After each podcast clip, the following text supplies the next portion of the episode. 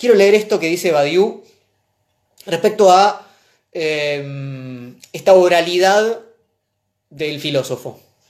Dice, ¿cuál es la lengua de la filosofía? Hoy no hay un estilo dominante como en otras épocas. En particular no es clara la frontera entre el tratado de filosofía, el ensayo filosófico, la intervención política, el comentario artístico, la relación con la ciencia. Es muy móvil, es muy difícil. Creo que en esta reinvención de la filosofía de la que hablaba anteriormente, la cuestión de saber cuál es la forma apropiada de la filosofía va a reaparecer de una manera nueva y exigente. Esto está relacionado con otro problema, dice Badiou, ¿qué, ¿qué forma va a tomar la filosofía? Esto es algo que está en disputa desde que comenzó la filosofía en la antigua Grecia, ¿no? en el relato tradicional, la filosofía occidental al menos, ¿sí? ¿Cómo se hace la filosofía? ¿En dónde? ¿Con quiénes? ¿De qué manera? ¿Es oral? ¿Es escrita? ¿Cómo es esa escritura? ¿Qué estilo tiene? ¿Con quién, ¿A quiénes se habla? ¿De qué, ¿Con qué tipo de vocabulario? Eso sigue estando en disputa hasta hoy. Dice, esto tiene que ver con otro problema, que es la relación entre lo oral y lo escrito. Porque los filósofos son habladores, necesitan medir lo que dicen con el público. Son como pequeños actores en esta forma moderna del actor que es el profesor. Y entre esa oralidad y el texto escrito siempre hubo una relación complicada. Estéticamente estamos en el mundo de la performance. La verdadera cuestión es saber cuál es la performance de la filosofía. Y en relación con esto, dice Badiou, como todo el mundo estoy buscando en todas direcciones.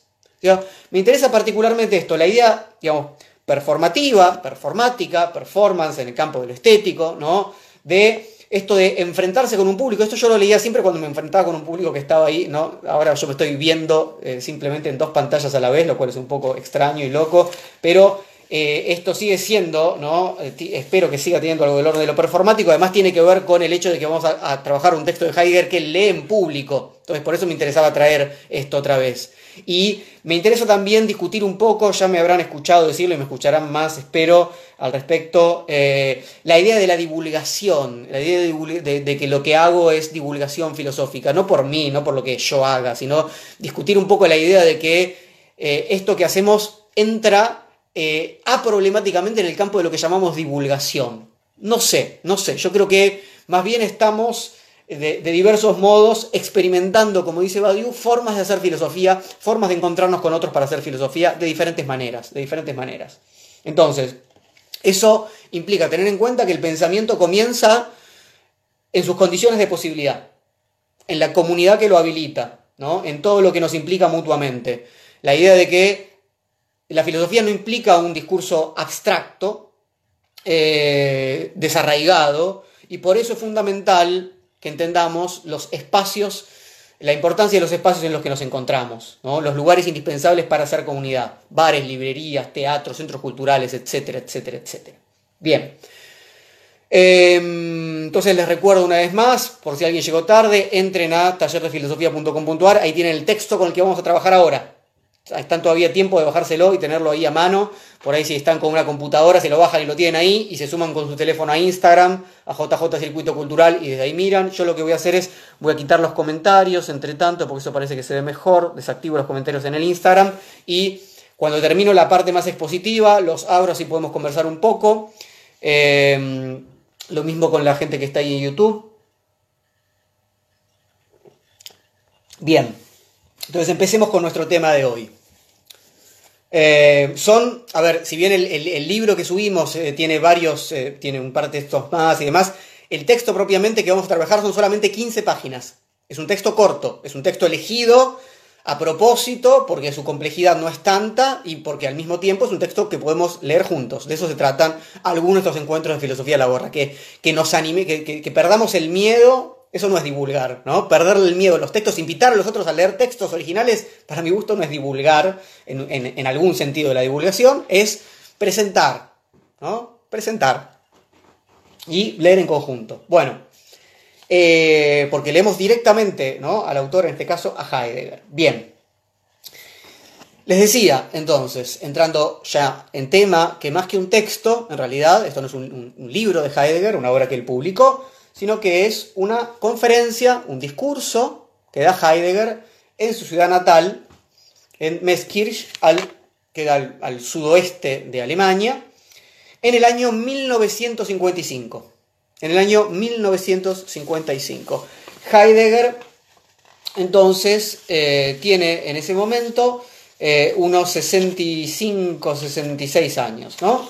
Bueno, eh, recordemos Heidegger nació en 1889, ¿sí? Heidegger vivió bastante tiempo, murió en el 76, en ese momento, en 1955, terminada la guerra, allá hace unos 10 años, Heidegger tiene 66 años y lee en, una, en, un, evento, en una conmemoración importante en su ciudad natal, en Meskirch, eh, en eh, homenaje a los 175 años del nacimiento de un músico pianista, cantante, compositor eh, de ópera romántico, llamado Konradin Kreutzer, que había nacido en la misma ciudad, en Meskirch, en el año 1780.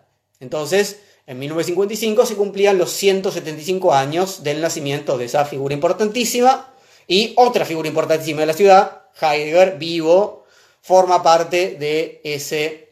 Eh, de esa conmemoración.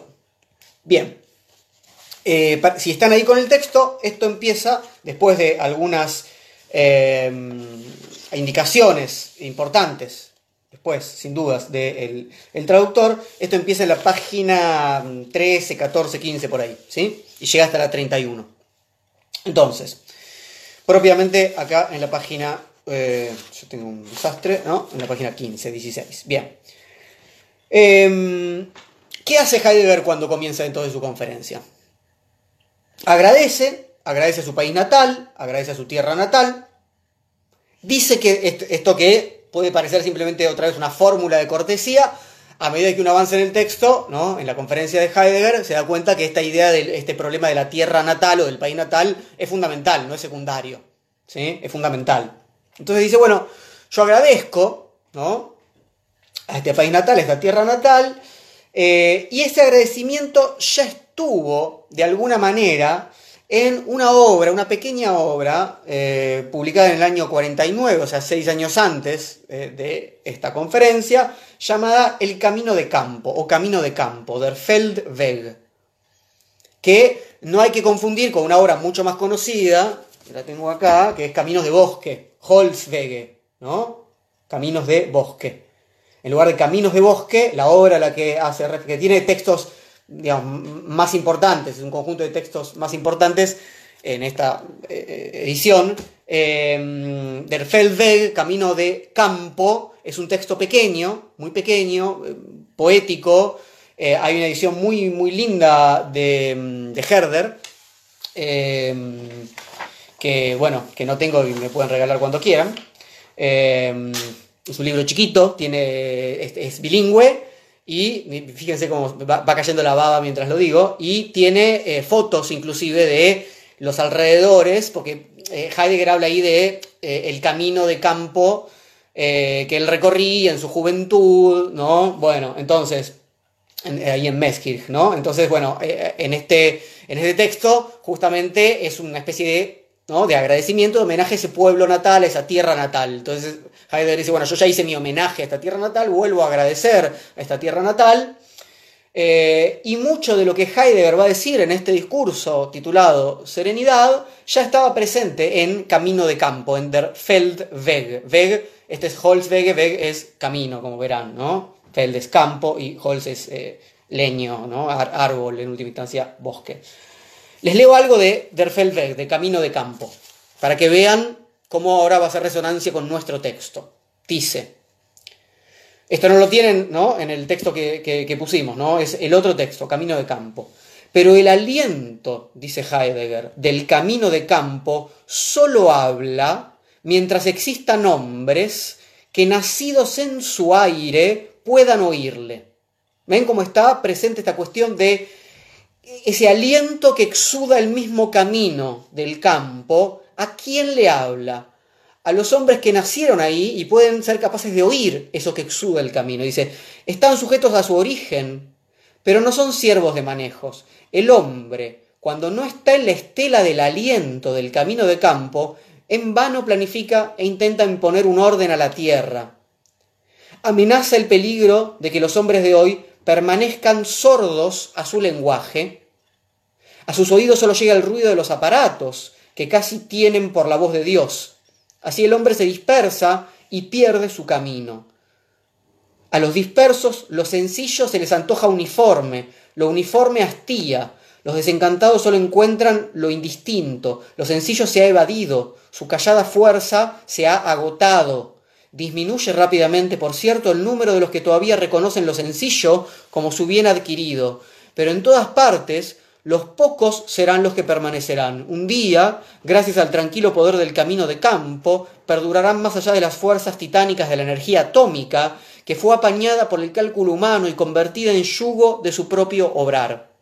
Fíjense cómo acá aparecen en Camino de Campo, en este texto seis años anterior a esta conferencia, a este discurso que va a dar Heidegger, muchos de los elementos que hoy vamos a trabajar en Serenidad. Aparece el problema de la energía atómica, que finalmente, en lugar de ser un, ¿no? de demostrar la potencia del hombre, eh, muestra cómo el hombre queda sujeto ¿no? a ese pensamiento calculador, como lo va a llamar acá, y muestra es, digamos, la otra cara de la moneda, que es el haber perdido, el no ser capaces de esto que acá denomina lo simple, lo sencillo, ¿no? La capacidad de escuchar este aliento, de oír este aliento del camino de campo, y que tiene que ver con este arraigo, ¿no? Bien.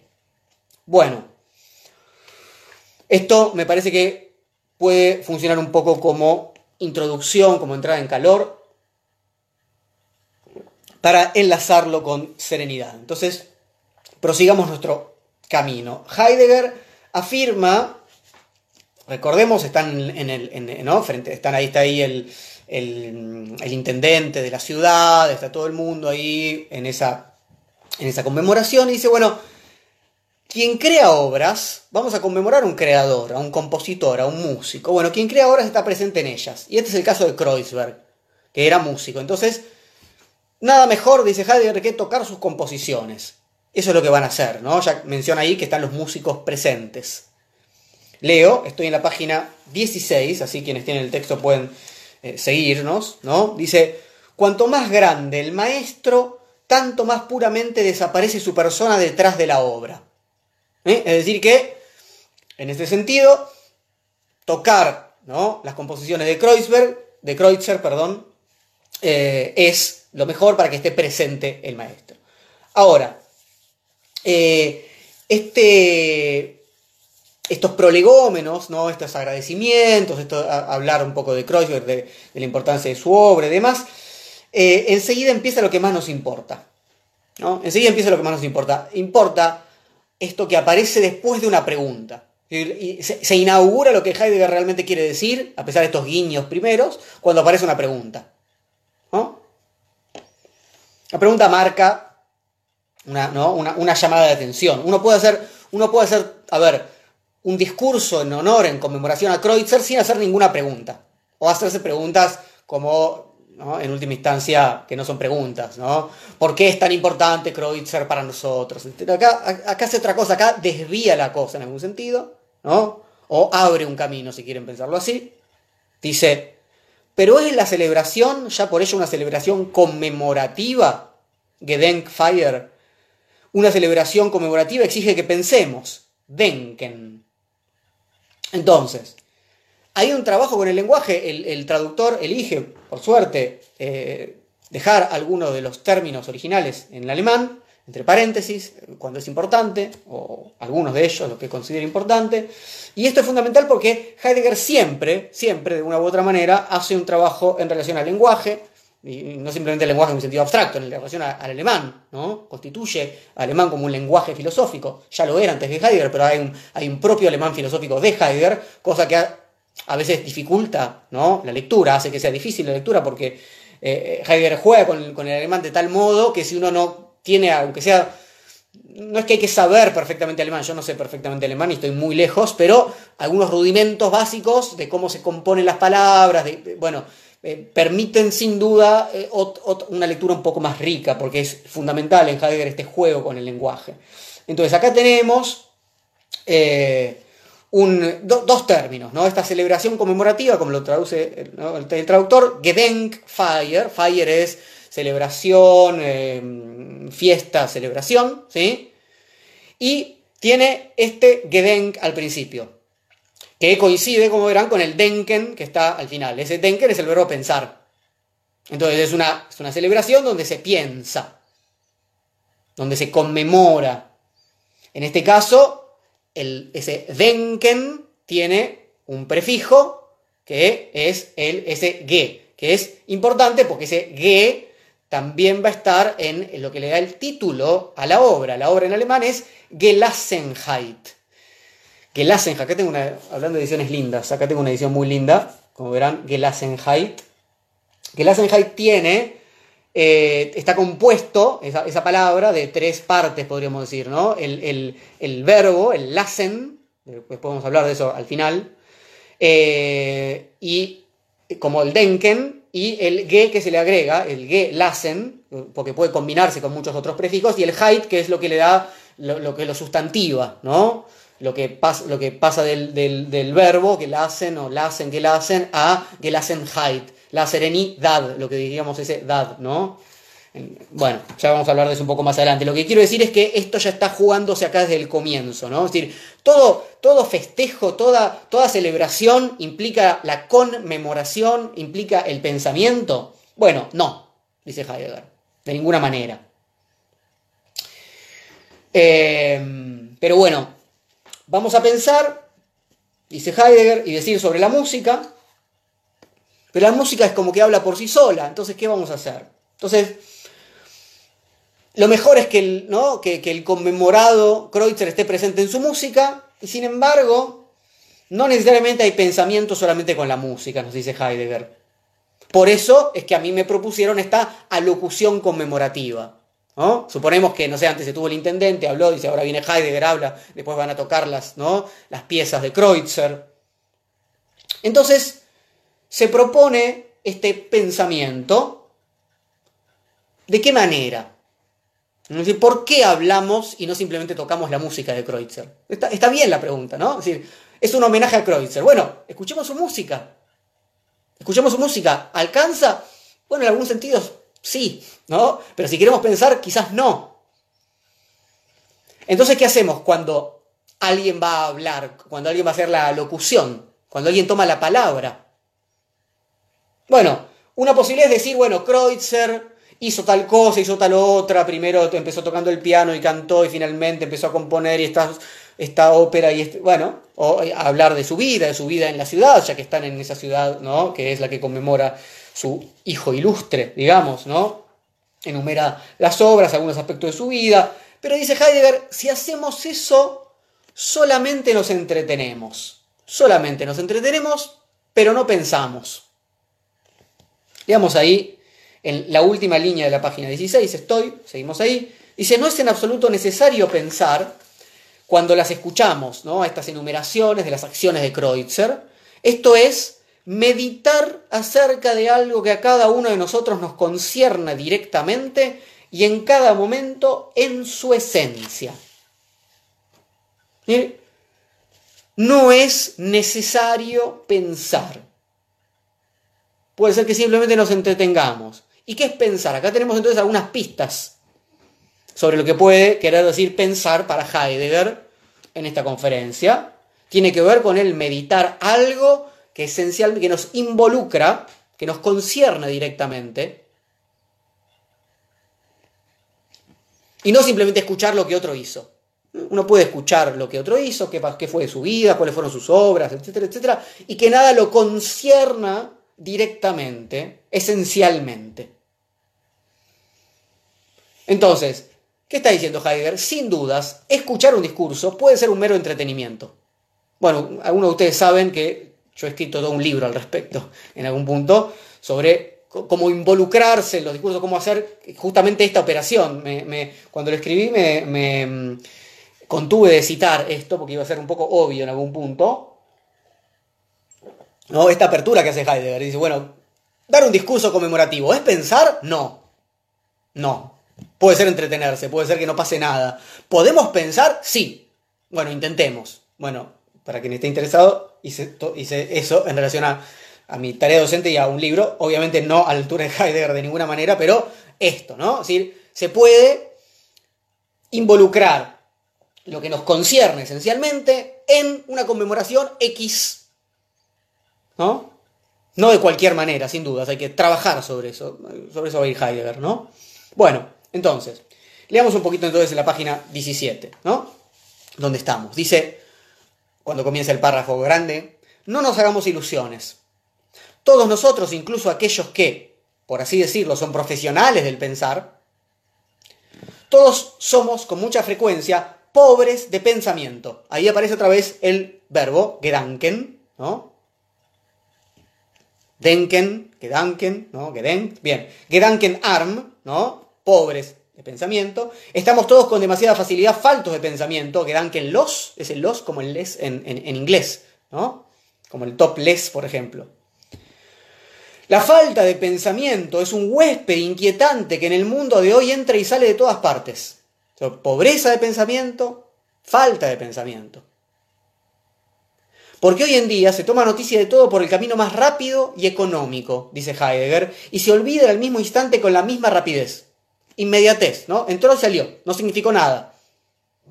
Así, un acto público sigue a otro, ¿no? Ahora un discurso, después el otro discurso, después el otro discurso, ¿no? ¿Cuál es la importancia de cada uno? ¿Qué pensé cada uno? Nada. entretuvo, digamos, en algún sentido. Entretuvo, no por el hecho que sea divertido, sino porque hizo pasar el tiempo. Entonces, sin duda que estas palabras de Heidegger las podemos pensar ¿no? justamente en nuestros tiempos de, hipervelocidad. Esto es, es, de 1955. Tiene 65 años, casi, va a cumplir en octubre. Esto fue en octubre, septiembre, octubre, por ahí en el otoño alemán. Eh, digo, nuestros tiempos de hipervelocidad, de redes sociales, de entretenimiento y de noticias que no nos llevan a pensar, sin dudas, y en la mayoría de los casos. Ahora, dice Heidegger, esta falta de pensamiento, esta pobreza de pensamiento, no es lo mismo que renunciar al pensamiento, sino que más bien lo que hacemos es arruinarlo, no es que renunciamos, ¿Por qué no, no, se puede renunciar? Porque no hay una renuncia posible a algo que es tan esencial a nosotros, va a decir Heidegger. Más bien lo que hacemos es arruinar el pensamiento. Y entonces arruinarnos. Es como dejar un campo yermo, donde ya no pueda crecer nada. Acá va a retomar Heidegger esto que decíamos del comienzo, esta importancia de la tierra natal. ¿Mm? Leamos un poquito ahí abajo de la página 17 en la que estamos. Dice, una autopista en la que no crece nada. Tampoco puede ser nunca un campo yermo. Del mismo modo que solamente podemos llegar a ser sordos porque somos oyentes. Y del mismo modo que únicamente llegamos a ser viejos porque éramos jóvenes. Por eso mismo, también únicamente podemos llegar a ser pobres e incluso faltos de pensamiento, ¿no? que Duncan Arm, que Duncan Los. Porque el hombre, en el fondo de su esencia, posee la capacidad de pensar, espíritu y entendimiento, y que está destinado y determinado a pensar. Entonces, renunciar al pensar no es cualquier cosa, no es quitarnos un adminículo, algo que en última instancia no era esencial, ¿no? que era, podemos retomar los términos eh, aristotélicos, ¿no? que, fuera accidental a nosotros, sino que no es que algo que podemos tener o no tener. Esto es una huida ante el pensar. Esta huida, Flucht es el término, eh, que, es, una, es, una, escapada, es una huida, es un salir corriendo, es un, ¿no? Esta huida ante el pensar, de alguna manera, arruina lo que somos, ¿no? Es una huida de nosotros mismos, ¿sí? Bueno, eh, esto está en la página 18, ¿no? Ven que ahí aparece la mitad este término que es su huida, flucht, ante el pensar, ¿no? La, escapada, el salir corriendo de nosotros, ¿no? Y de esta disposición esencial, destino, ¿no? que tiene que ver con el pensamiento. Bien, leamos entonces un poquito en esa página 18 al medio. Esta huida ante el pensar va a la par del hecho de que el hombre no la quiere ver ni admitir. El hombre de hoy negará incluso rotundamente esta huida ante el pensar.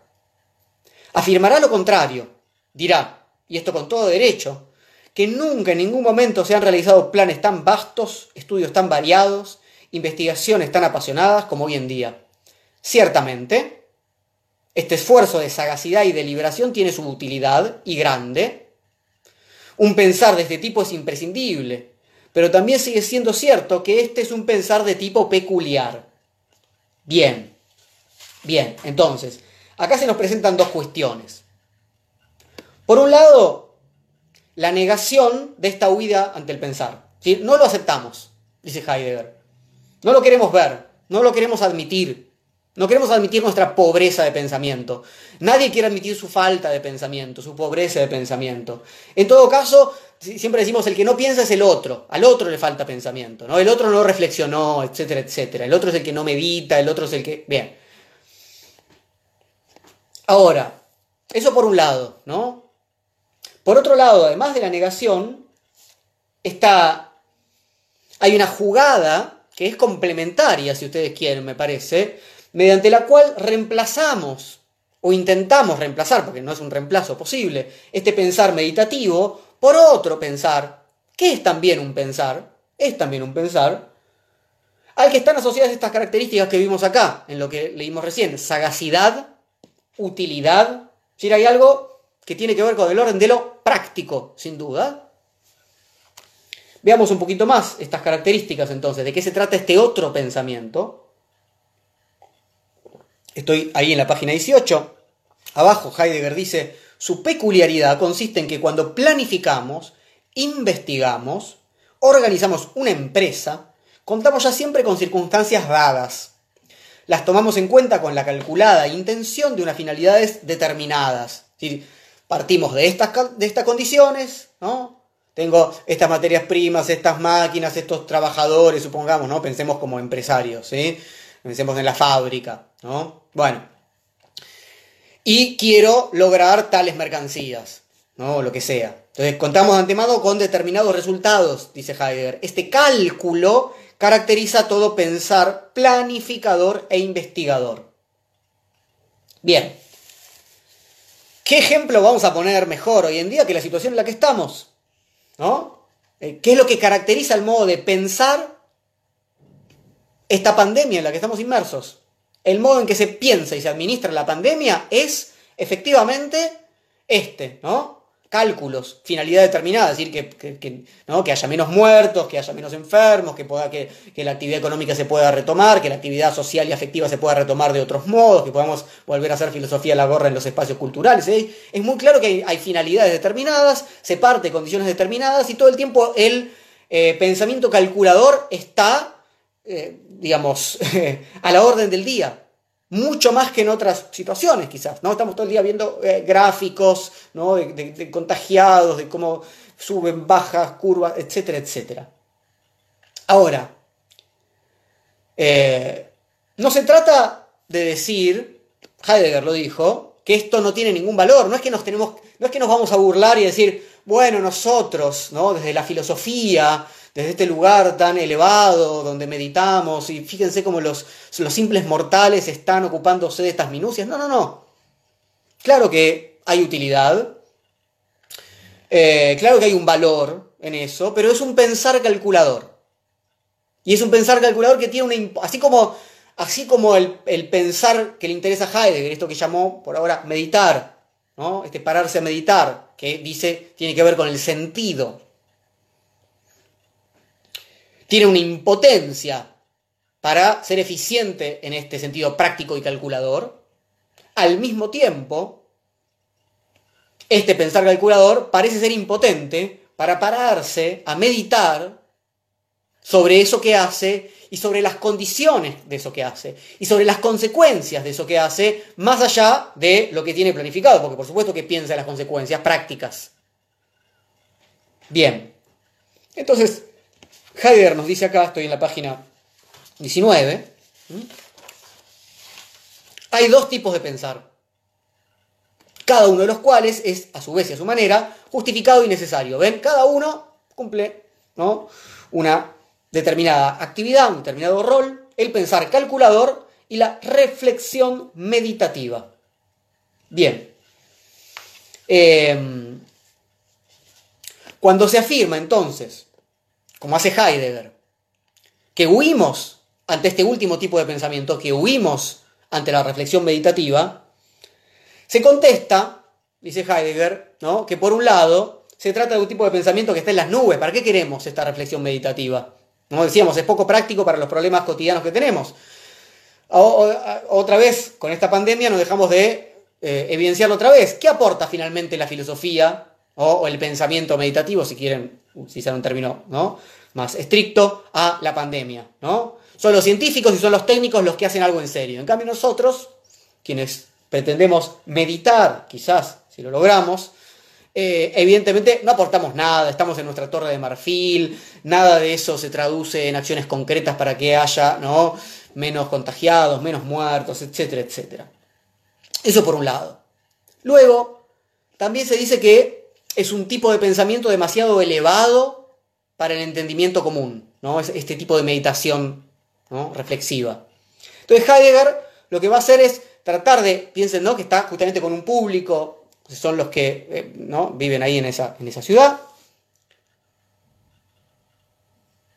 Eh, y va a tratar de mostrar que, en realidad justamente este pensar meditativo no es eh, digno solamente de filósofos, sino que es digno de todos los humanos. ¿No? Porque lo acabo de decir, es, es algo esencial ¿no? a, algo que, a lo que en última instancia estamos destinados o condenados, como quieran pensarlo. Leámoslo ahí en la página 19, un poco más abajo. El pensar meditativo exige a veces un esfuerzo superior. Heidegger no lo niega, si no, es, no, no sale tan automático. Exige un largo entrenamiento. Requiere cuidados aún más delicados que cualquier otro oficio auténtico. Pero también, como el campesino, debe saber esperar a que brote la semilla y llegue a madurar. Fíjense el vocabulario que utiliza Heidegger. El vocabulario que utiliza Heidegger. Nos había hablado antes de un campo yermo, donde ya no podía crecer nada. Ahora nos habla de saber esperar a que brote la semilla y llegue a madurar. Pero no como algo automático, ¿no? No es que, bueno, eh, en, el, campo crecen ¿no? las espigas automáticamente. No, no. Hay que, digo, porque eso estaría en nuestra esencia. Entonces uno solamente tiene que esperar que de alguna manera se despliegue este pensamiento meditativo, sino que hace falta, nos dice claramente, un largo entrenamiento, una práctica, una práctica de otro tipo, que no es la práctica técnica del pensar calculador, un trabajo sobre sí. Bueno, pero es un trabajo sobre sí que puede hacerlo cualquiera, dice, sin necesidad de una reflexión elevada. Fíjense, vamos a la página 20, ¿no? Y dice, cuando comienza la página 20, dice, es suficiente que nos demoremos junto a lo próximo y que meditemos acerca de lo más próximo, acá, nada muy elevado, acá. Bajemos a dónde? A la tierra. Dice acerca de lo que concierne a cada uno de nosotros aquí y ahora. Aquí y ahora. Aquí, en este rincón de la tierra natal, ¿no? Insisto, tema con el que desde el principio, ¿no? Está insistiendo él, y ahora, en la hora presente del acontecer mundial. Es decir, cómo, ¿qué pasa con esta relación ¿no? de un acontecer mundial, de una época, ¿no? de un espíritu de época, como enseguida va a decir, de una situación en la que estamos inmersos mundialmente, y una relación con algo absolutamente local, arraigado o que necesita un arraigo para crecer?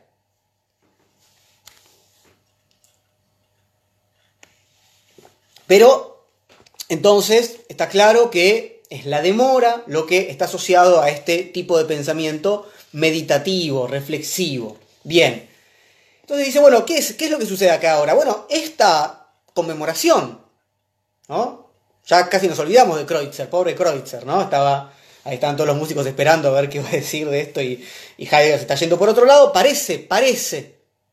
Pero, dice, estamos acá celebrando, ¿no?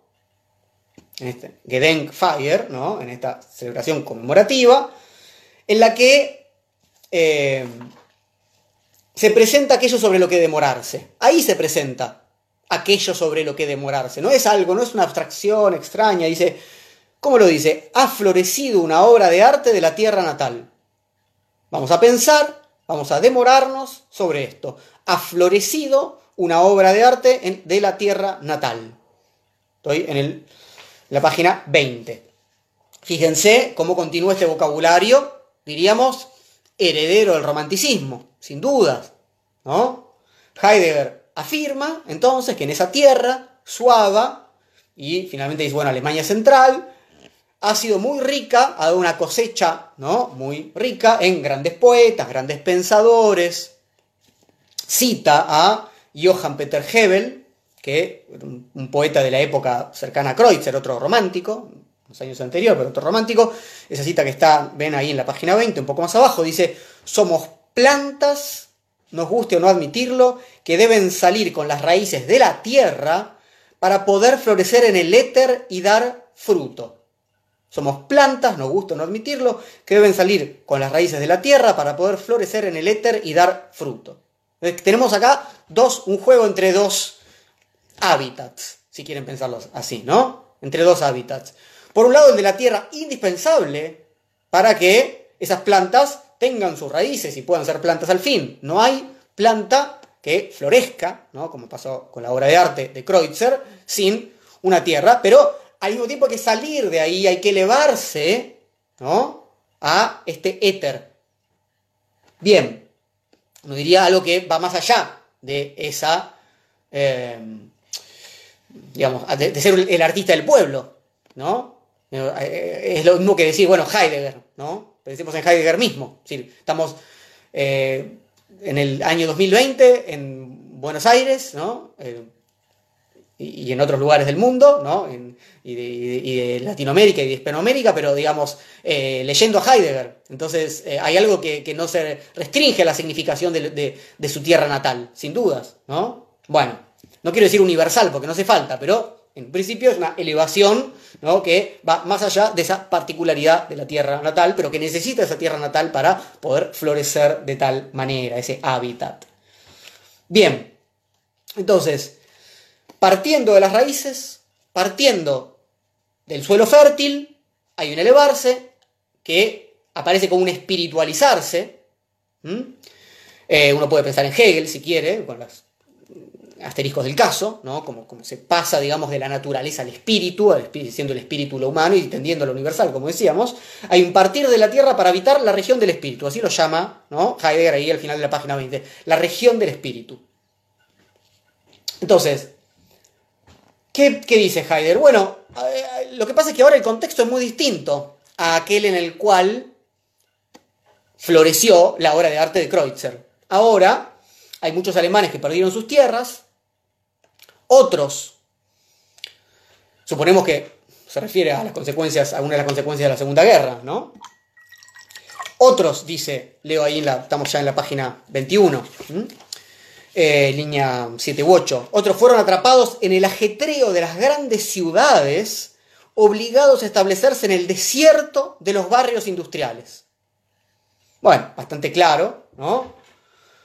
La diferencia, como nos dijo antes, o sea, ¿no? de, la autopista en la que nada puede crecer. ¿no? Eso ya es, ya es de por sí un desierto. También les puede resonar a Nietzsche. ¿no? Recuerden que Heidegger es gran lector de Nietzsche. ¿no? Están editados sus, eh, sus, seminarios sobre Nietzsche.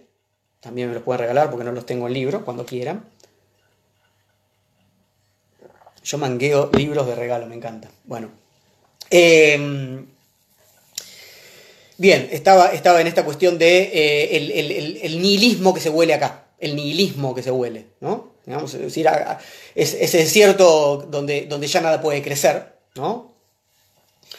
Y ahora dice, pero no solamente están los que se quedaron sin sus tierras o los que ¿no? Eh, migraron hacia las ciudades por el nuevo modo de vida, la industria, etcétera, etcétera.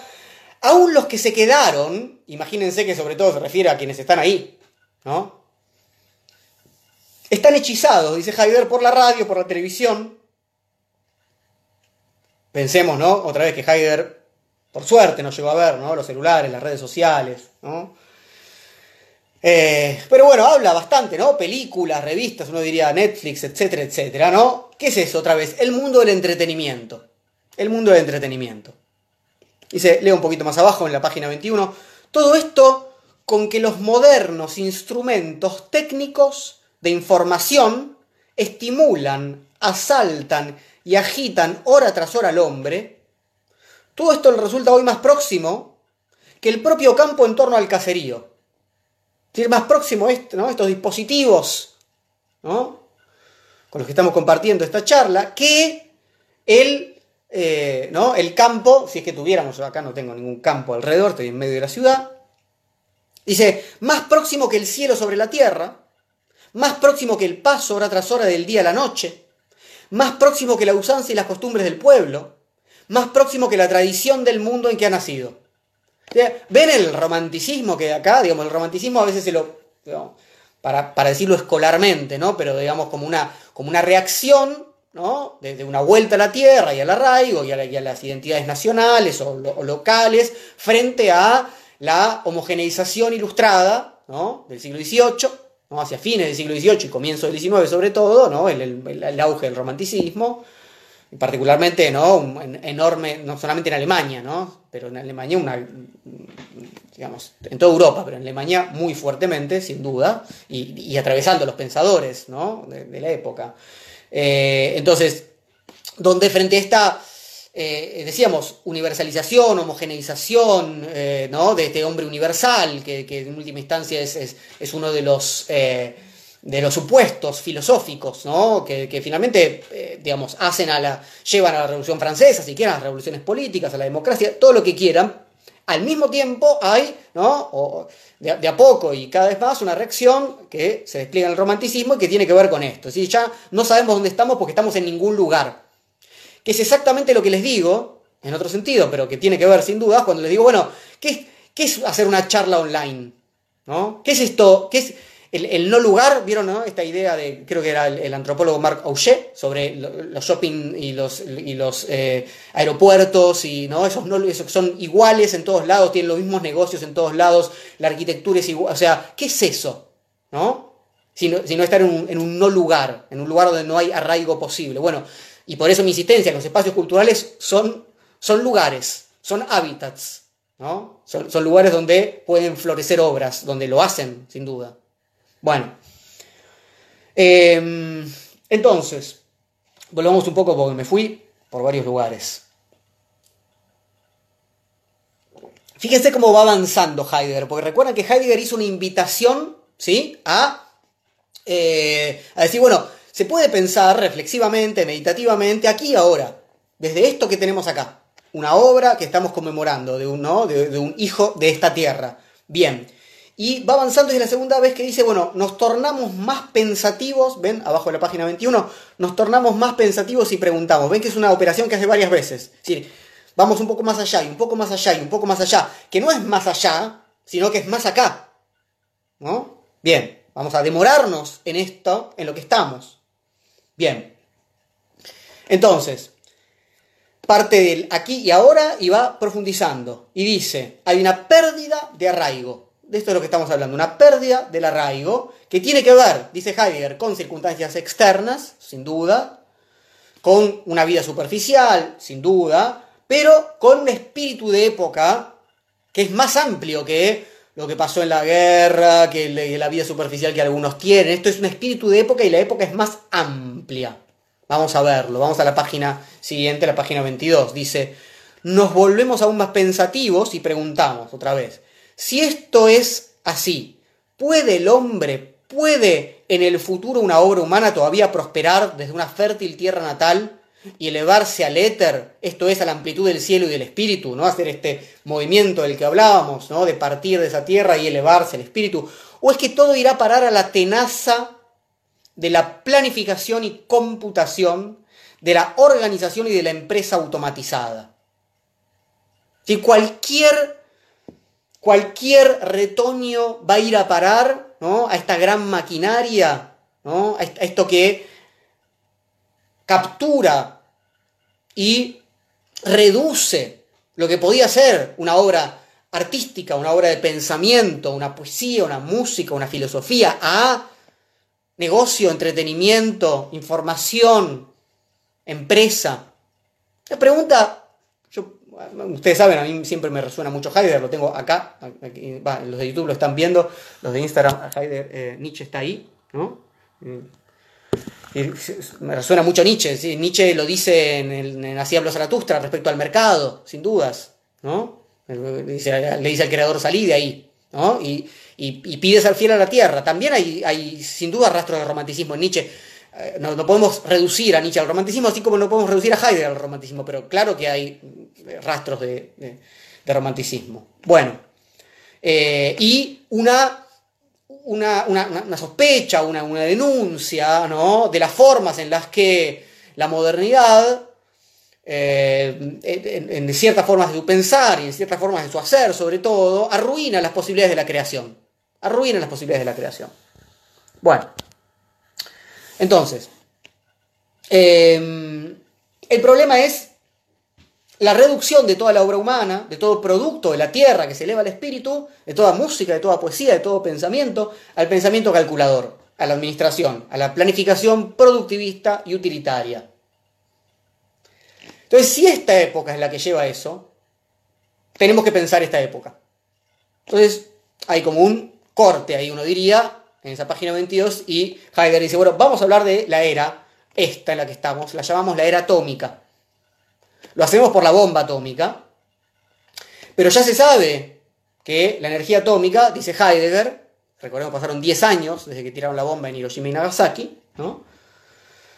Ya se sabe que se puede utilizar esta, esta energía atómica para fines pacíficos y también para hacer grandes negocios, ¿no? De venta de esta energía y demás. Y esto, dice Heidegger, se asocia este avance tecnocientífico, se asocia a la felicidad. La ciencia lo asocia a la felicidad, la sociedad en la que estamos lo asocia a la felicidad. Y para ilustrar esta pretendida relación entre ciencia y felicidad, Heidegger hace referencia a la declaración de 18 premios Nobel que, hicieron unos meses antes, estos de octubre les dije, esta declaración es de julio del mismo año, 1855, 1955, disculpen, eh, que se hace, es el encuentro de Mainau en el lago Constanza, el 15 de julio del 55, y se las voy a leer enteras, es muy cortita y vale la pena.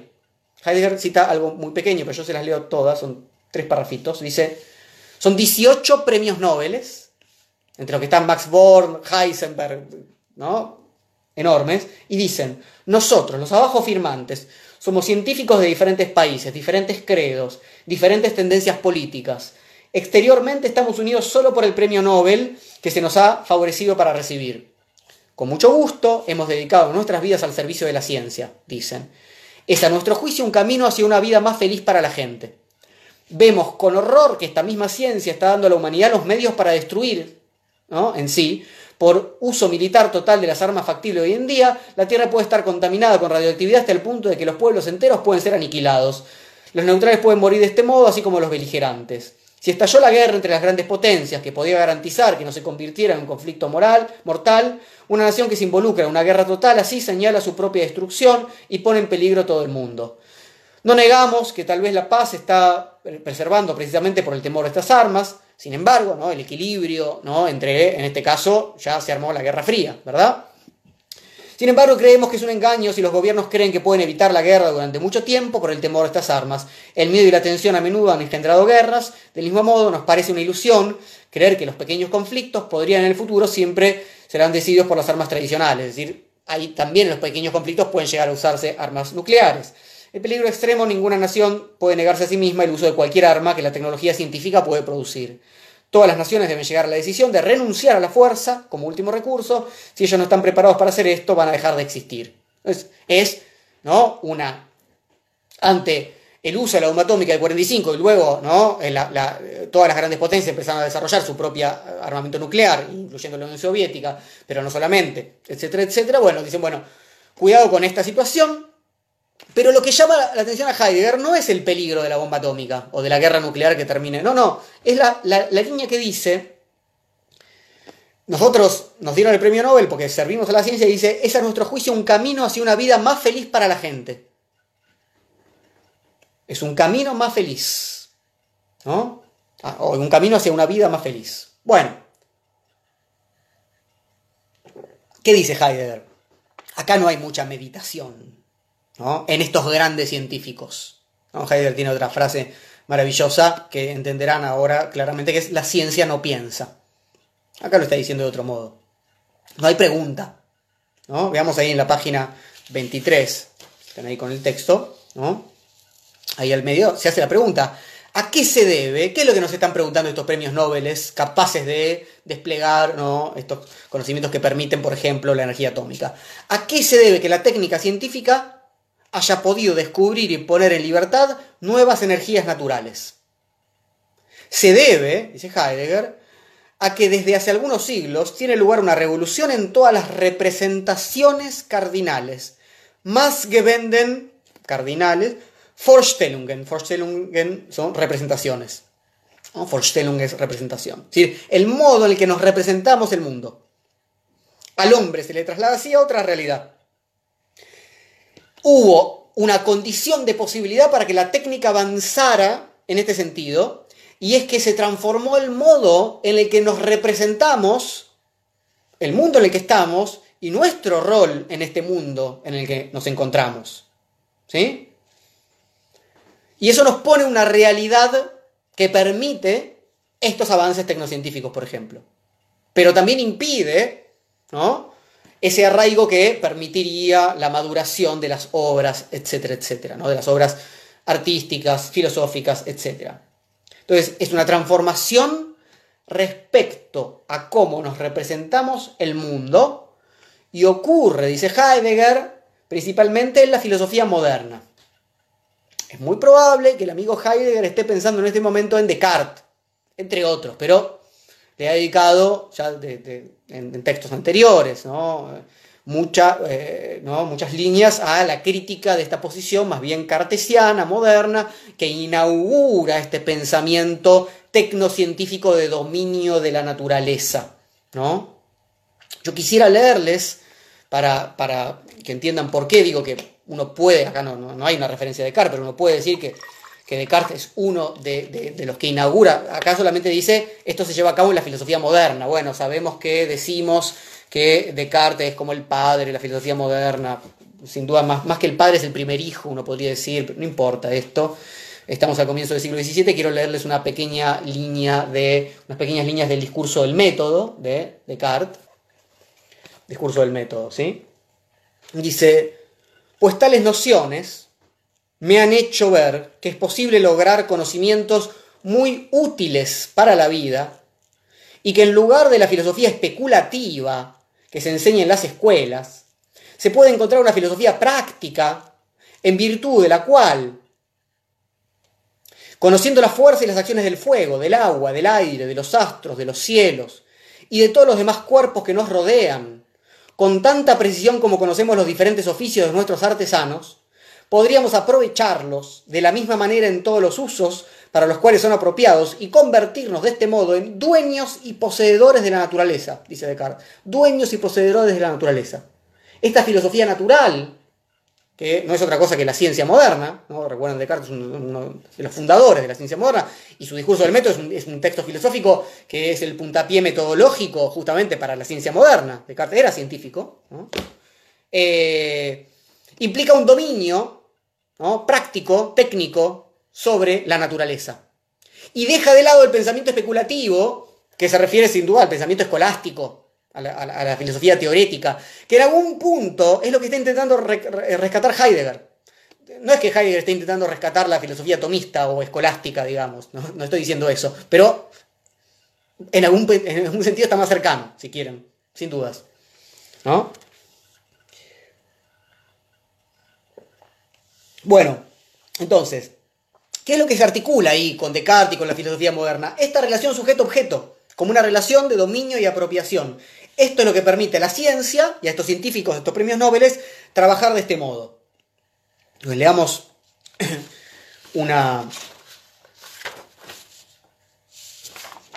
una vez más, dice eh, Heidegger, de ahí nace una posición totalmente nueva del hombre en el mundo y respecto al mundo.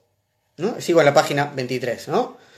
Ahora el mundo aparece como un objeto al que el pensamiento calculador dirige sus ataques y a los que ya nada debe poder resistir. La naturaleza se convierte así en una única estación gigantesca de gasolina, una fuente de energía para la técnica y la industria moderna. Fíjense si no son eh, eh, proféticas las palabras de Heidegger, ¿no? ¿Qué es la naturaleza? Una una gran estación de, gasolina. De ahí sacamos toda las, la energía, los recursos que necesitamos. ¿no? no solamente el petróleo. ¿no? Eh, vamos a explotar absolutamente esto. Bueno, la relación técnica del hombre entonces con el, con el mundo, en este sentido exacerbado, es un producto de la modernidad europea.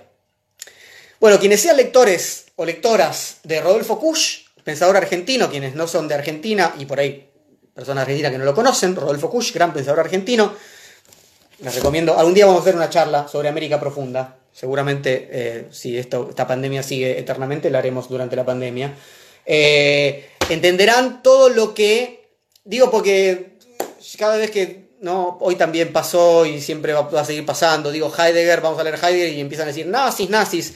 Bueno, Rodolfo Kusch, que la progresía local lee porque rescata de alguna manera ¿no? un, cierto modo de vida y de pensamiento de los pueblos originarios, o por lo menos como él lo entiende, y al que no le dicen nazi no podría haber escrito lo que escribe y tener este pensamiento y esta relación entre, y este, este madurar del fruto y de la semilla, etcétera, etcétera, sin haber leído Heidegger. ¿no? Lerán está, está lleno de paralelismos, sin duda. Bueno, nada. Eh, digo porque pensamiento romántico ¿no? puede llevar a muchos lados. Entonces, de acuerdo a lo que Heidegger entonces veía en ese momento, el problema ya no era para la ciencia y para la técnica de dónde obtener la cantidad de energía adecuada, sino ahora, más bien, cómo evitar que toda esta energía termine aniquilando todo el planeta. ¿No? Por eso esa, ese manifiesto de esos premios Nobel. ¿no? Entonces, la técnica, dice Heidegger, está expandiendo de algún modo sus potencias en todos los ámbitos. ¿no? La medicina, las noticias, la nutrición, dice el tráfico aéreo, etc. Y leamos un poco la página 25, ¿eh? así avanzamos un poquito. Dice ahí arriba, Nadie puede prever las radicales transformaciones que se avecinan. Esto se nos va de las manos, dice Heidegger. Se nos va de las manos. Más dominadores parece que somos, De la naturaleza, más se nos va de las manos. Y acá viene esta, esta advertencia, si ustedes quieren, ¿no? El hombre está cada vez más cercado por estas fuerzas técnicas, está desbordado por ellas, ya no responden a la voluntad humana, porque en algún sentido dice estos poderes no han sido hechos por el hombre, dice, estoy en la página 25, todos pueden enterarse rápidamente, dice Heidegger, de estos avances técnicos, ¿no? Los vemos en las revistas, dice Heidegger, hoy en día los vemos, ¿no? Salen las noticias en las redes sociales, en los diarios electrónicos, etcétera, etcétera, pero casi nadie los piensa. Tal avance, tal otro avance, ¿no? También una, una retórica, ¿no? Progresista, sin dudas, ¿no? Pero nadie se demora a pensar ¿Qué es lo que implica, ¿no? por ejemplo, que la química pueda, como dice acá, ¿no? ven que al final de la página 25 hay una cita de este químico Stanley, químico norteamericano, que se pueda rehacer, deshacer ¿no? la sustancia, etc. Bueno, vamos a leer un poco en la página 26, entonces dice, Nadie, estoy en la línea 3, se para a pensar en el hecho de que aquí se está preparando con los medios de la técnica una agresión contra la vida y la esencia del ser humano, una agresión comparada con la cual bien poco significa la, explosión de la bomba de hidrógeno. No me preocupa que explote la bomba de hidrógeno como le preocupa a los pacifistas o le preocupa a la especie humana o a los científicos. Me preocupa otra cosa, más. Juega, sin duda, pero pero al mismo tiempo no. Tengo una preocupación que es distinta, que es diferente. ¿Sí? ¿Qué es lo que sería más peligroso que la explosión de la bomba de hidrógeno? ¿Qué es lo que me inquieta más? Dice Heidegger. ¿Mm? Leamos el párrafito que sigue en la 26. Lo verdaderamente inquietante, con todo, no es que el mundo se tecnifique enteramente. Mucho más inquietante es que el ser humano no esté preparado para esta transformación universal que aún no logremos enfrentar meditativamente lo que propiamente se avecina en esta época. Entonces, la prepotencia de la técnica no es algo que el hombre pueda afrontar, parece, en estas condiciones. Lo que hay que hacer es poner a trabajar el pensar meditativo todo lo que se pueda, en todas las ocasiones. Por ejemplo, ahora, dice Heidegger, en esta conmemoración de nuestro compatriota Kreutzer, aún en las menores ocasiones.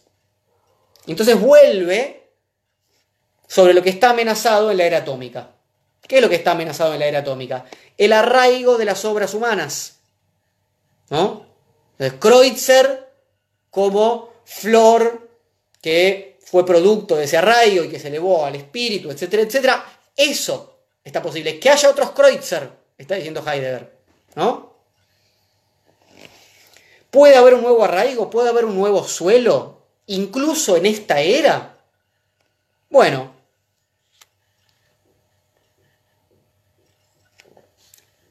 Leamos un poco, estamos en la página 27, yo les propongo, no nos queda mucho del texto, leer ahora hasta el final juntos, ¿no? E irlo comentando. Dice, por eso preguntamos ahora, si incluso el viejo arraigo se está perdiendo, ¿no podrán serle obsequiado al hombre un nuevo suelo y fundamento a partir de los que su ser y todas sus obras puedan florecer de un modo nuevo, incluso dentro de la era atómica? Esto que decíamos, ¿no? ¿Puede haber otro arraigo? Dice, ¿cuáles serían el suelo y el fundamento para un arraigo venidero? Bueno, acá tenemos algo que ¿no? Es disruptivo con lo que decíamos antes en algún punto, ¿no? Acá hay, hay algo por venir.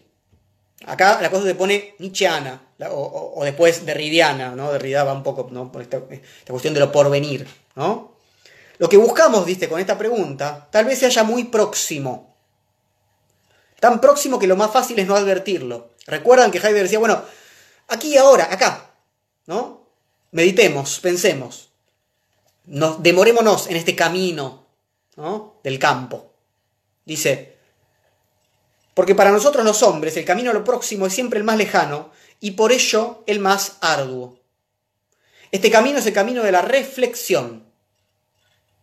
El pensamiento meditativo requiere de nosotros que no nos quedemos atrapados unilateralmente en una representación, que es esta representación moderna, ¿no? Sujeto-objeto, tecnificación de la naturaleza, que no sigamos corriendo por una vía única de una sola dirección. Esa no es la realidad. El pensamiento meditativo requiere de nosotros que nos comprometamos en algo, einlassen. Ahí está, ahí empieza el juego con el, recuerden, el título del libro, Gelassenheit. Gelassen, que es, el Heit es el dad, serenidad, y el lassen es el verbo principal que forma Gelassen y luego se sustantiva. Gelassenheit. Gelassenheit. Bueno, acá aparece el einlassen, no el Gelassen. Y es ese compromiso. Entonces, el pensamiento meditativo requiere nosotros que nos comprometamos en algo que a primera vista no parece que de suyo nos afecte. Vamos a comprometernos con algo que no es tan evidente. Hagamos la prueba, dice Heidegger. Para todos nosotros, las instalaciones, aparatos y máquinas del mundo técnico son hoy indispensables. Para unos en mayor y para otros en menor medida. Sería necio arremeter ciegamente contra el mundo técnico. No es, no es esto, no, es el, no son luditas, vamos a romper las máquinas. ¿no? Los luditas salieron a romper las máquinas porque les sacaban el trabajo, digamos. Entonces, Heidegger no dice, no vamos a hacer esto. Sería miope querer condenar el mundo técnico como obra del diablo. ¿no? se trata de una vuelta ¿no? a un momento pretécnico. Dependemos de los objetos técnicos, dice Heidegger, nos desafían incluso su constante perfeccionamiento, como decíamos, este avance del que hablábamos. ¿no? Sin darnos cuenta, sin embargo, nos encontramos tan atados a los objetos técnicos que caemos en relación de servidumbre con ellos. Este es el problema. Y si me permiten, en mi lectura otra vez nietzscheana, es un problema de dominio. ¿Quién sirve a quién? ¿No? Pensamos que la técnica y los elementos técnicos estaban hechos para servirnos a nosotros. ¿no?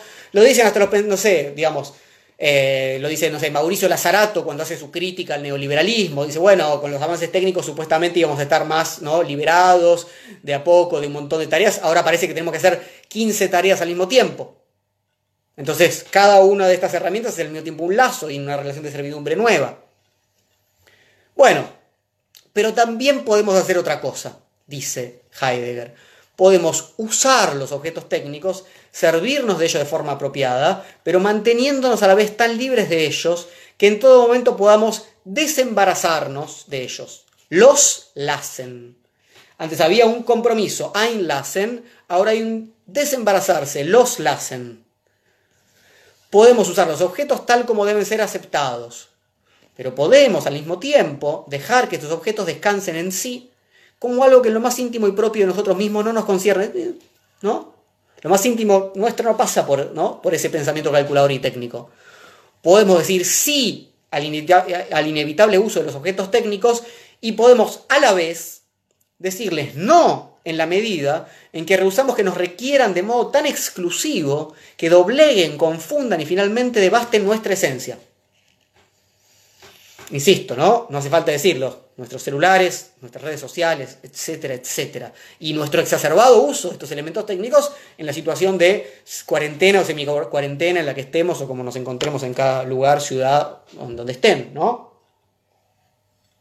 Sin ningún problema con usar los artefactos técnicos. El problema es que no nos requieran tanto en este sentido tan esencial. Que no nos transformemos en seres que están a su servicio.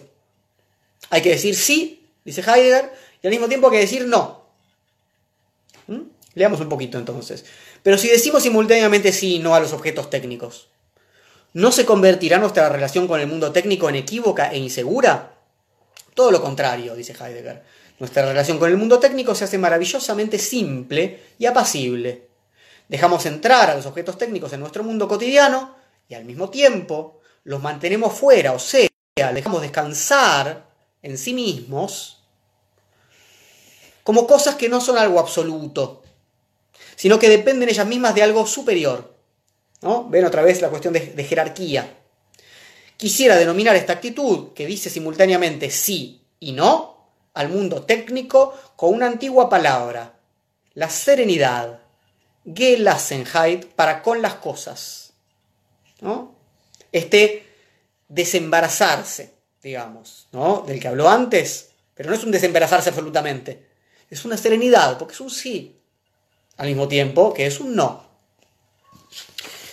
Entonces, con esta actitud, página 29, dejamos de ver las cosas tan solo desde una perspectiva técnica, recuerden esa representación, ¿no? producto de la filosofía moderna y de la modernidad como tal, ahora empezamos a ver claro y a notar que la fabricación y utilización de máquinas requiere de nosotros otra relación con las cosas, que de todos modos no está desprovista de sentido, sin los. Ese los, recuerdan, ¿no? Como el que dan que el los es el sin. Y sin, con doble en ese sentido, ¿no? Así, por ejemplo, la agricultura y la agronomía se convierten en industria alimenticia motorizada. Cosa que sabemos, ¿no? En nuestro país hace no tanto se empezó a llamar el Ministerio de, no sé, de Agronomía o de Agricultura, de Agroindustria se habla ahora ya, ¿no? Esto es lo que está diciendo Heidegger. Es cierto que aquí, así como en otros ámbitos, se opera un profundo viraje en la relación del hombre con la naturaleza y el mundo. Ese término viraje es importante para, para se habla de un viraje de Heidegger a partir de la década del 30 después de Ser y Tiempo, ¿no? El Kere. Pero el sentido que impera en este viraje es cosa que permanece oscura. O sea, ¿qué pasa con ese viraje? Rige así en todos los procesos técnicos un sentido que reclama para sí el obrar y la abstención humanas. Tun un lassen, tun es el obrar y lassen es el ese dejar, ese abstenerse. Un sentido no inventado ni hecho primeramente por el hombre. Esto es lo que decíamos antes cuando Heidegger decía, pero esto no lo hace el hombre, por eso esto queda fuera del dominio del hombre. ¿no? El sentido sobre el cual se monta el funcionamiento técnico del mundo. No sabemos qué significación atribuir al incremento inquietante del dominio de la técnica atómica. El sentido del mundo técnico se oculta. Otro tópico importante, ¿no? el, ocultamiento. ¿no? El ocultamiento eh, y, la idea de desocultamiento, como eh, Heidegger trabaja sobre el concepto, sobre la palabra griega aletheia, ¿no? como desocultamiento, para hablar de verdad, como desocultar esos sentidos que están ocultos. Entonces, dice Heidegger, ahora bien, si atendemos continuamente y en lo propio al hecho de que por todas partes nos alcanza un sentido oculto del mundo técnico, nos hallaremos al punto en el ámbito de lo que se nos oculta y que además se oculta en la medida en que viene precisamente a nuestro encuentro. Es decir, ¿cómo se oculta este sentido de lo técnico? Cada vez que lo técnico, digamos, nos, nos invade, si quieren pensarlo así. Lo que así se muestra, al mismo tiempo se retira, es el rasgo fundamental de lo que denominamos misterio. En cada una de esas relaciones técnicas con el mundo hay un misterio, que es el misterio que hay que meditar. ¿no? Denomino la actitud por la que nos mantenemos abiertos al sentido oculto del mundo técnico la apertura al misterio. Es decir, que es claro que no se refiere a cómo funciona ¿no? el celular, la cosa técnica, ¿no? esa apertura al misterio, del sentido de ese mundo técnico. La serenidad para con las cosas y la apertura al misterio se pertenecen la una a la otra. Si no hay serenidad, ese sí y ese no, si no hay apertura al misterio. O sea, si pensamos que no hay ningún tipo de misterio, o sea, que no hay ningún tipo de sentido a desocultar o de verdad en ese sentido de desocultar nos hacen posible residir en el mundo de un modo muy distinto. ¿Qué cosa? La serenidad y la apertura al misterio, sin destruir los objetos técnicos. Nos prometen un nuevo suelo, que es lo que se había preguntado recién Heidegger. ¿Qué otro nuevo suelo puede ser aquel sobre el cual se constituyan ¿no? las obras artísticas, de pensamiento, ¿no? el, pensar meditativo, las, las, eh, los frutos maduros del espíritu? Bueno, hace falta la serenidad, hace falta no estar comido por el mundo técnico, ¿no? Y por su lógica, y, no, que no sea el modo principal de representación que tenemos del mundo, y hace falta entonces esa apertura al misterio. Em, entonces prometen un nuevo suelo y fundamentos sobre los que mantenernos y subsistir estando en el mundo técnico, pero al abrigo de su amenaza. La serenidad, que la hacen recordemos, para con las cosas y la apertura al misterio, nos abre la perspectiva hacia un nuevo arraigo. Recordemos que no hay madurez ¿no? sin arraigo, sin tierra. Algún día este podría incluso llegar a ser apropiado para hacer revivir, en figura mudada, de otra manera, el antiguo arraigo que tan rápidamente se desvanece. Entonces hay una cierta idea de retorno, pero más bien que un retorno es, es una nueva vitalidad, si quieren pensarlo así. De momento, sin embargo, no sabemos por cuánto tiempo, el hombre se encuentra en una situación peligrosa en esta tierra, en este momento en el que esa serenidad no está desplegada. ¿Por qué? Solo que, porque podría de pronto estallar una tercera guerra mundial que tuviera como consecuencia la aniquilación completa de la humanidad y la destrucción de la Tierra. Como piensan esos científicos que citamos antes, no. Al iniciarse la era atómica es un peligro mucho mayor el que amenaza, precisamente, tras haberse descartado la amenaza de una tercera guerra mundial. Extraña afirmación. ¿Qué puede ser más peligroso que la aniquilación de la especie humana? Extraña sin duda, pero solamente mientras no reflexionemos sobre su sentido. ¿no? ¿Cuál es el sentido de la afirmación que hace Heidegger? ¿En qué medida es válida la frase anterior? Es válida en cuanto que la revolución de la técnica que se avecina en la era atómica pudiera fascinar al hombre, hechizarlo, deslumbrarlo y cegarlo de tal modo que un día el pensar calculador pudiera llegar a ser el único válido y practicado. Uno podría decir que esto ha avanzado, creo. Es como cuando Nietzsche también, ¿no? El Zaratustra les dice a los últimos hombres, bueno, todavía, todavía hay caos dentro de ustedes. Esto no es lo mismo que lo que está diciendo Heidegger, pero sí le dice, puede ser que en un momento esto ya, ya no puedan hacer ninguna estrella danzarina, ¿no? En ese punto sí. ¿Qué gran peligro se avecinaría entonces? Si solamente entendemos por el pensar el pensar calculador. Si son cualitativamente iguales y uno queda reducido al otro. Entonces, junto a la más alta y eficiente sagacidad del cálculo que planifica e inventa, la técnica desarrollada, coincidiría la indiferencia hacia el pensar reflexivo, una total ausencia de pensamiento.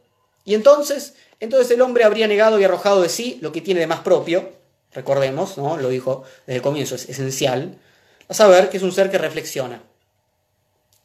Por ello hay que salvaguardar esta esencia del hombre, por ello hay que mantener despierto el pensar reflexivo. Y Heidegger entonces se encamina hacia el final, y nosotros también. Estamos en la última página. Dice, Solo que la serenidad para con las cosas y la apertura al misterio, estas dos condiciones recíprocas, no nos caen nunca del cielo.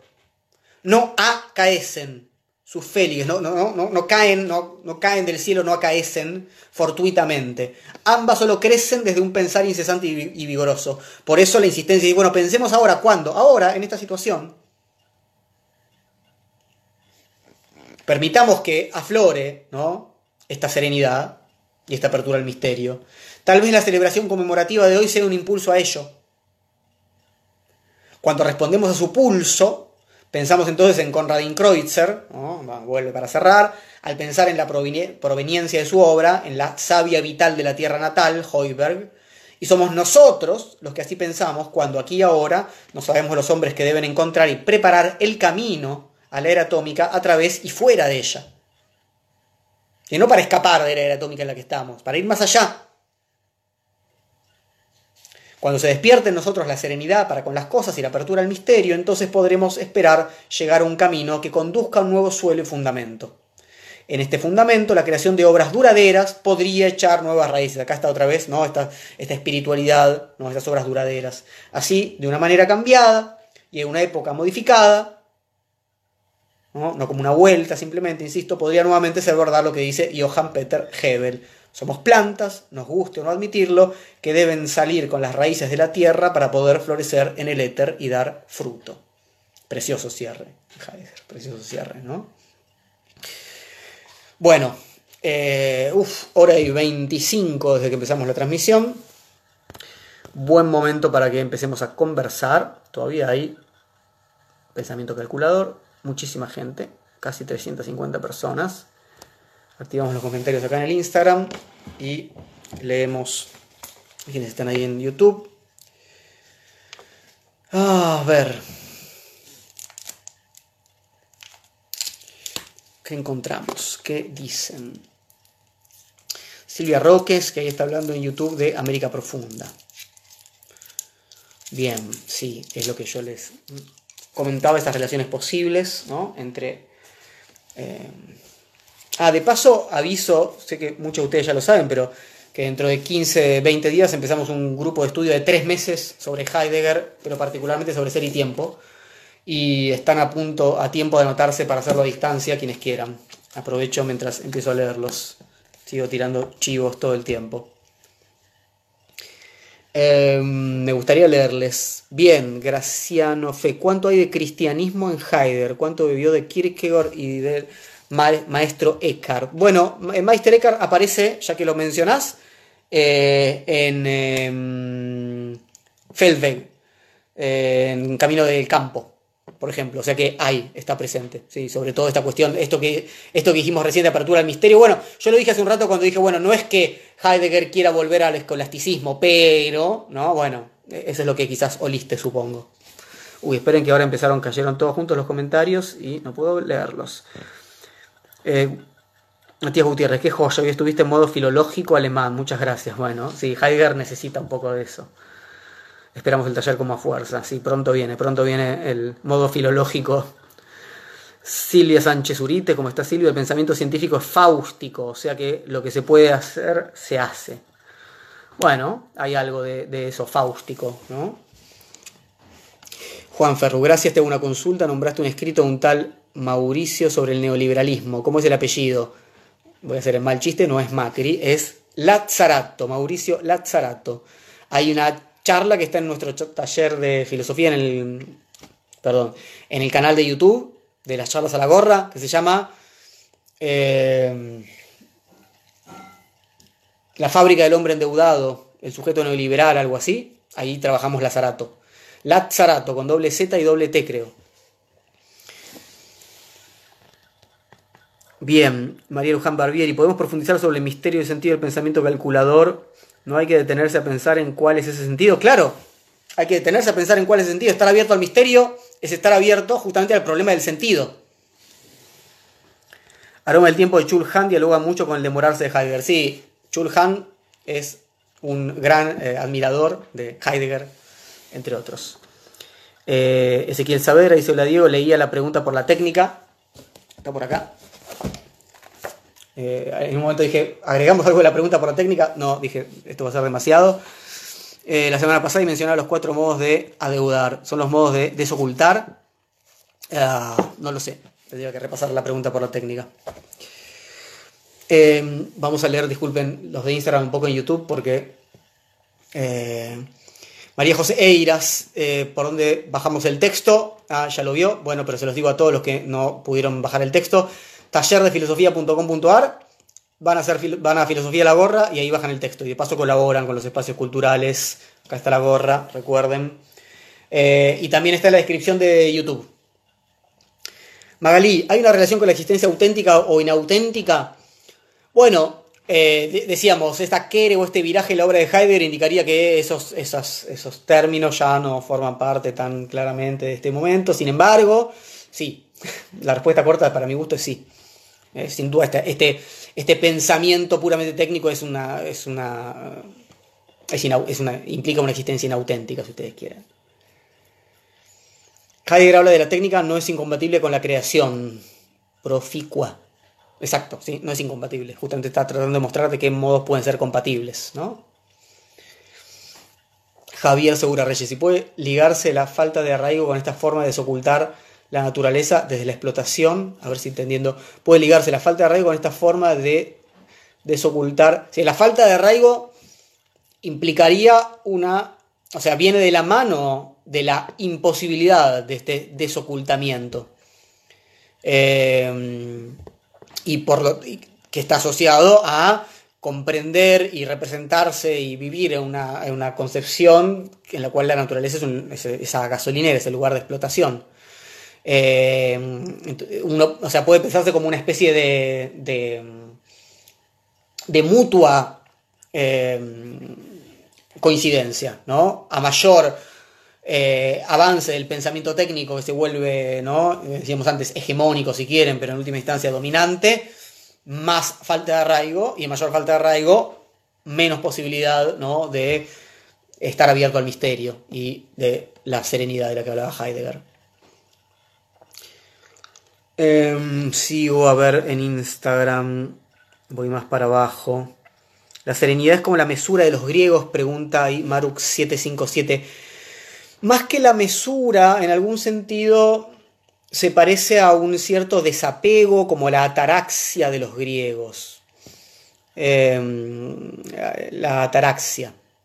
No sé efectivamente cuántas relaciones hay entre la ataraxia y la Gelassenheit, pero hay algo de ese desprendimiento, em, de esa.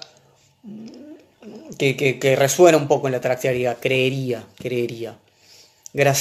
Graciano Fede. Ricker dice que la diferencia entre el primer y el segundo Heidegger es que el hombre ya no debe buscar la autenticidad en la libertad para la muerte, sino en la serenidad que es el don poético. Bueno, coincide un poco con lo que decíamos, ya no, no podemos usar ese, ese, término de autenticidad en relación, y el problema no es la libertad, o la escucha del ser en todo caso, y ese don poético, el problema del lenguaje, pasa a ocupar un lugar fundamental, sin dudas, en este segundo Heidegger, como se lo suele denominar. Gaby Madera. Gracias, Diego. Para el compromiso hoy los invito a trabajar por los objetivos de desarrollo sustentable en todos los ámbitos y en la vida privada. Bueno, em, habría que, retomar a Heidegger y pensar ¿no? que esta, es la misma idea de desarrollo sustentable puede pensarse desde una perspectiva técnica, simplemente, la idea de desarrollo sustentable, ¿no? o puede implicar algún tipo, puede estar acompañado, puede implicar algún tipo de reflexión sobre eso. no no la, idea misma de que, no sea sustentable la cosa implica que salimos ¿no? del pensamiento técnico. No estoy diciendo que lo sea, habría que pensarlo.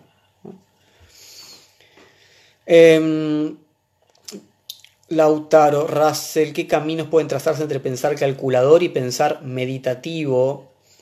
Con ser a la mano y ser ante los ojos. Bueno, justamente, ¿no?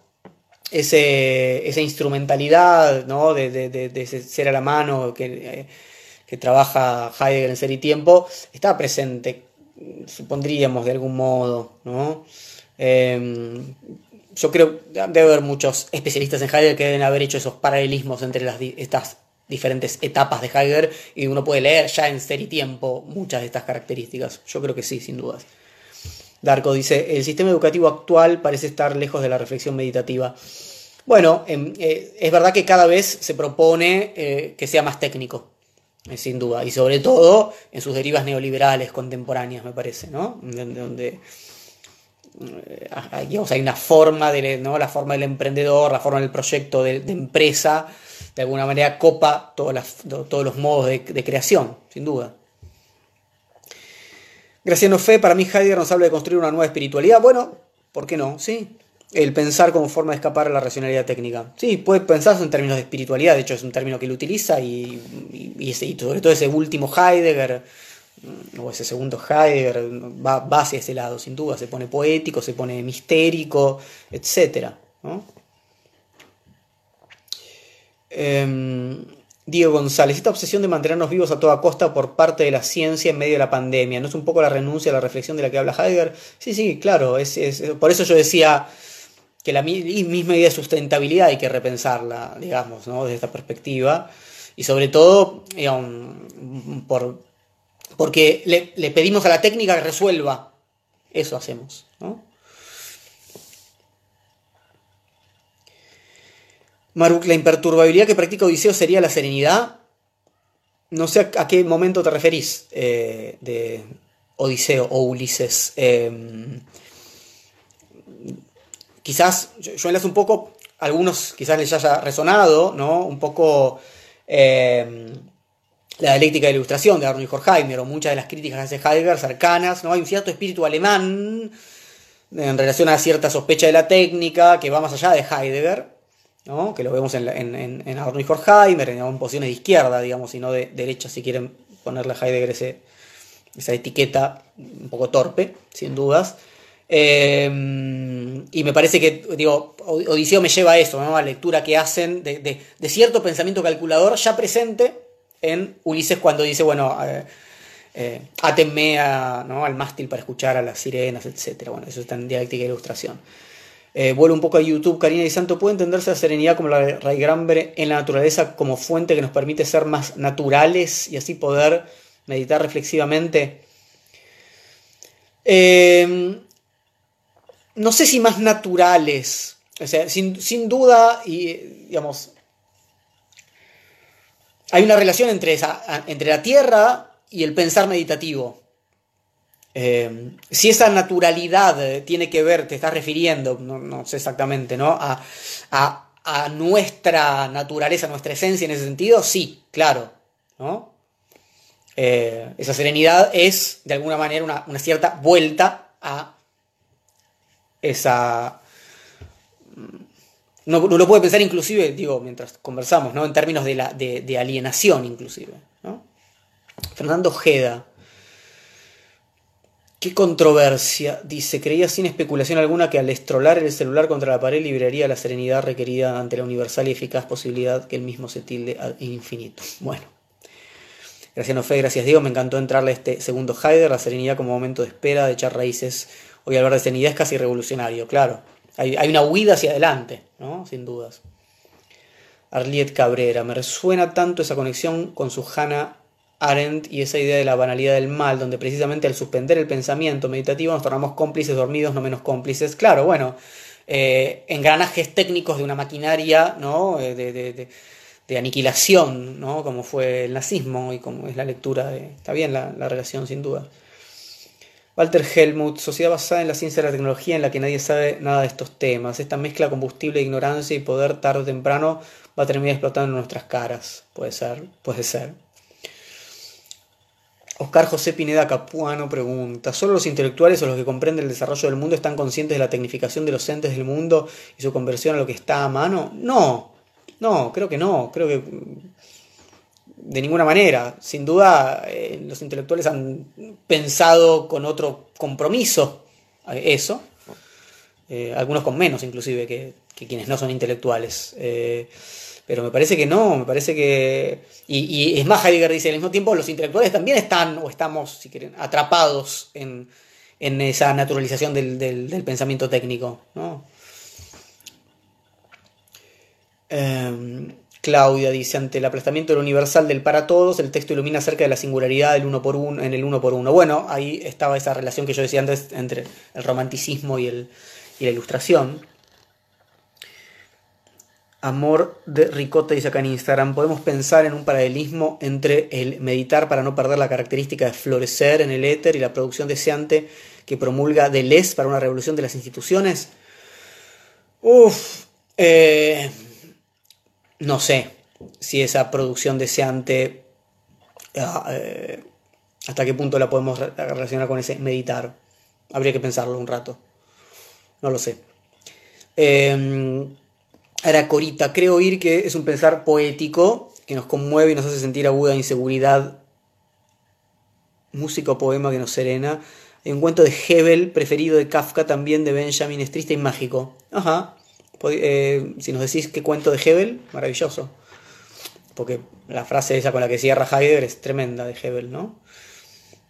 No sabía también el preferido de Kafka y también de Benjamin. Bueno, ahora queremos saber cuál es ese cuento. Em, Gonzalo Baylis. ¿Qué relación se puede establecer entre este texto y los planteos de Marcus Gabriel en relación con el transhumanismo? No lo sé, no leía a Marcus, salvo alguna em, eh, entrevista corta en el diario, pero no, lo leí seriamente para responder eso. Eh, Nicole dice, ¿qué podríamos decir sobre la urgencia de las instituciones educativas de poner en marcha su maquinaria en este aquí y ahora de la pandemia? Bueno, sí, exacto, ¿no? Algo muy, muy similar a lo que decíamos antes, pero, pero también Darko preguntaba ahí por lo que se juega en la educación y si no pasa eso.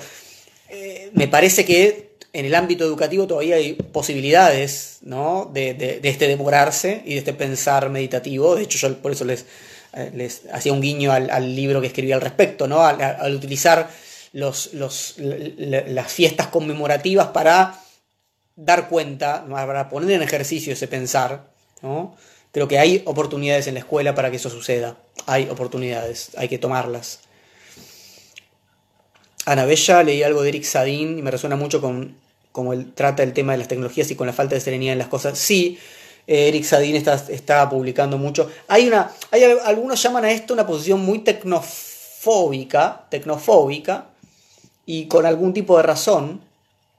Y hay ciertas otras posiciones más tecnofílicas, como la de Donna Haraway, que es una autora a la que hemos mencionado, todavía no hicimos ningún encuentro a la gorra, pero con algunos de quienes participan de los grupos de lectura, de los grupos de estudio, hemos leído a Donna Haraway. Em, no, y la propuesta ahí es, es, es, digamos, es apropiarse de la tecnología y crear a partir de las herramientas tecnológicas etcétera, etcétera. No, no hacer esta separación quizás tan fuerte, ¿no? Entre, entre tecnología y naturaleza. No es que esté hecha acá en Heidegger de ese modo liviano, ¿no? Pero en algún punto todavía hay algo de eso que se lee. Eh, vuelvo a YouTube y dice Dableda, o la digo, se puede entender la Gelassenheit como una especie de sofrosina aristotélica moderación. Bueno, eso preguntaban antes, pero pensaba decir, la Gelassenheit no sería un retorno a la metafísica.